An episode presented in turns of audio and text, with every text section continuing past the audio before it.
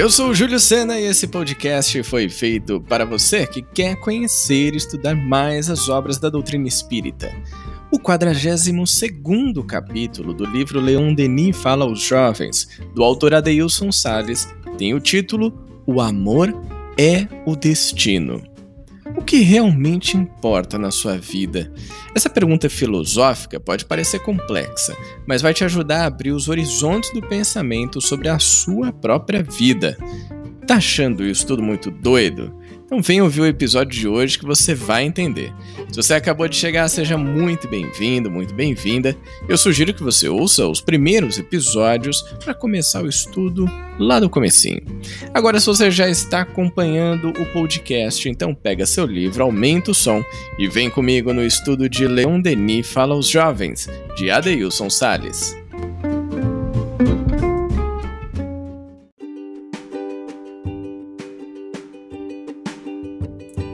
Desde o menor ao maior, amai, e em vossos corações, em vossas almas, fluirá a fonte da vida. Sim, é preciso amar ainda, amar sempre, ensinando, continuando a difundir em toda a sua grandeza a filosofia que possui o porquê dos destinos humanos. Edouard Petit, O Além e a Sobrevivência do Ser. Não importa quanto de dinheiro você tem no banco. Não importa a sua cor nem a sua condição social. Não importa se você estuda em escola pública ou particular. Qual a sua condição e orientação sexual também não importa. Para o contexto de uma vida mais feliz, apenas uma condição é importante: que você esteja disposto a amar. Eu achei esse início do capítulo, O Amor é o Destino, talvez um dos mais emblemáticos e mais marcantes desse livro, porque ele traz aqui, nas primeiras frases, nos primeiros quatro parágrafos, tudo aquilo que não importa quando a gente está falando de amor. Não tem importância nenhuma, grana, cor, condição social, escola que você estuda, orientação sexual, Nada disso. Só uma coisa que realmente vai levar a gente para um caminho de felicidade, que é estar disposto a amar. Claro, a gente já está falando sobre isso há mais de 40 capítulos por aqui.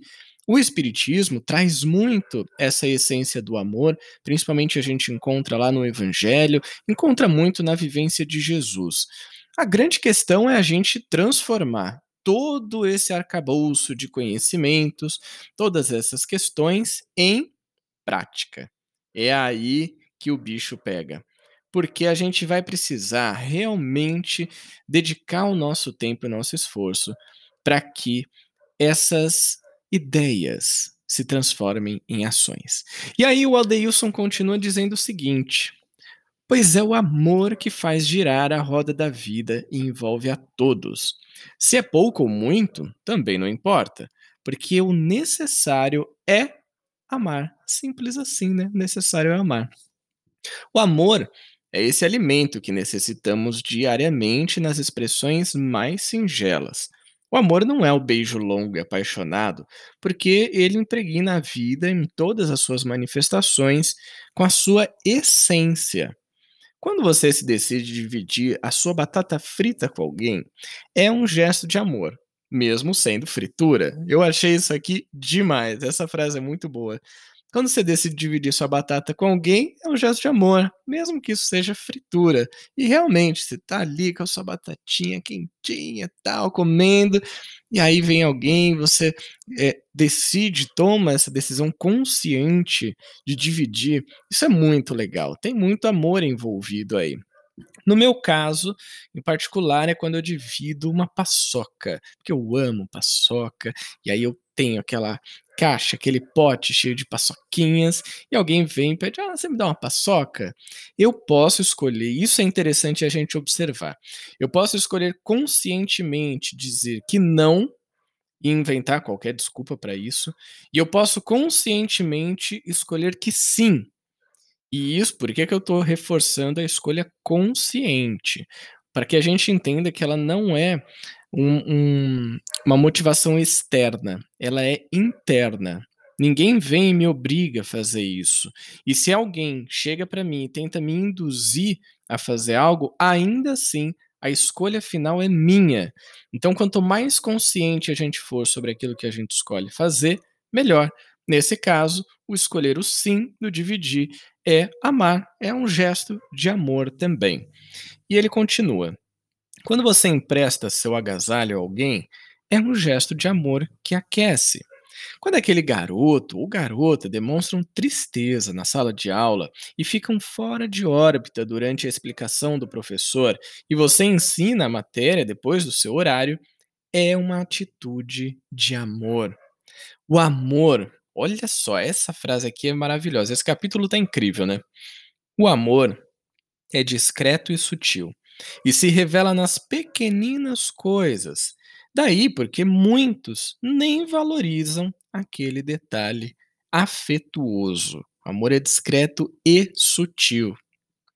E ele complementa: o amor também é solidário. Sabe quando aquele amigo está muito triste porque os pais se separaram? Então, você convida esse amigo para uma tarde de games, ou uma esticada até o shopping, ou ainda um rolê de bike. Pois é, tudo isso é amor, é carinho e solidariedade. Eu achei interessante também esse trecho aqui que fala do amor ser solidário. É esse amor, e tem muito a ver com a caridade desinteressada, esse amor que não espera nada em troca, que está ali simplesmente para amar, para, através das suas ações, das suas palavras ou até mesmo do seu silêncio, amar. Isso é muito profundo. Porque muitas vezes as pessoas precisam desabafar, conversar com a gente ou só se divertir. E não que a gente vá lá e resolva os problemas dela e dê as respostas de todas as dúvidas que ela tem na vida. Nem sempre é isso que ela realmente precisa. Pode ser um convite para jogar, para caminhar, para praticar um esporte, para ver uma série, para qualquer outra coisa. Simplesmente para conversar. Isso tá impregnado de amor, tem carinho, tem solidariedade, tem tudo envolvido. E o Adeilson finaliza assim: E todas as vezes que amamos a vida, que amamos, a vida se irradia através de nós. Então, repetindo, e todas as vezes que amamos, a vida se irradia através de nós. E nesse momento, Deus se manifestará por seus gestos, seus olhos e seu sorriso. Deus é amor por isso, toda forma de amor, da mais discreta à mais ínfima, revela a presença de Deus em nós. Um capítulo como esse não poderia terminar com uma frase menos emblemática do que a que terminou.